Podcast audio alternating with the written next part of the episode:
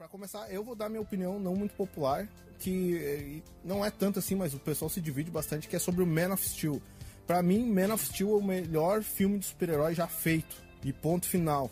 Porque nunca foi dado tanto foco pra personalidade do Superman quanto nesse filme. Aí o pessoal fala, ah, mas não aquele filme é todo zoado, não tem pé nem cabeça. Eu falei, cara, mas é um filme, não é um filme pra, pra moleques, não é um filme pra criança. O cara tem que saber administrar todas aquelas memórias ali e montar o filme dentro da tua cabeça.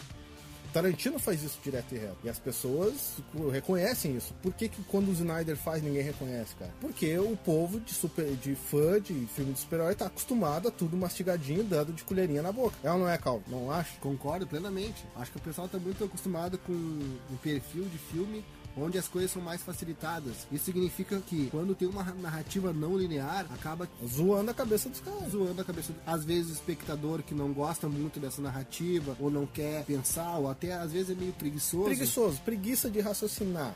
Ah, eu venho no cinema para desligar minha cabeça e simplesmente assistir explosões, sabe? Isso, é, tu vê isso aí com Transformers, cara, que nem tu me falou outro dia. Shep não é reconhecido tanto quanto Transformers, cara, olha só. É um absurdo, é verdade. Shep é um baita de um filme e muita gente nem sabe da existência desse filme. Exatamente. E isso acontece direto com Man of Steel, porque ele é um baita filme, é profundo, uh, explora muito ali da, da, das questões do, do Super sobre uh, ser um alienígena, ser um ser totalmente out sabe? Totalmente fora, assim, ele não se enquadra desde pequeno, ele sempre sentiu isso, com cenas fortes, que nem aquela quando ele é criança ali no colégio, começa a ver tudo em raio-x.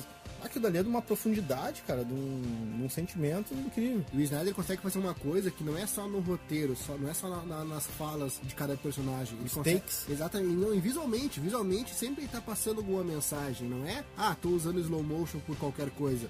Não, tem um porquê tem um porquê da trilha sonora do Hans Zimmer tá sempre a todo vapor nos filmes dele. Quer dizer, Exato. ele passa uma mensagem de forma que, se tu não tiver uma sensibilidade para uh, ah, entender, ou mesmo para tipo, pelo menos sentir, né? Assim, ter aquele feeling ali. Exatamente, tem que querer. Um pouco tem que querer entender também. Se tu é. dizer, ah, não, isso é uma porcaria, não gostei, não gostei, daí tu vai se bloquear, tu vai ficar impermeável por uma coisa muito interessante e muito assim, ó, eu diria que é, existe uma filosofia no filme e aquela Sim. filosofia ela acrescenta muito pro espectador.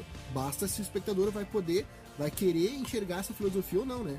Exato, e tem muita, muita mensagem positiva que esses filmes de heróis não tem, cara. A maioria dos filmes de heróis não tem. Herói, herói é, um, é uma coisa positiva, é uma coisa pra gente se inspirar. Foi assim que eles nasceram. E o Snyder sempre carrega isso no filme dele. E hoje em dia não tem quase.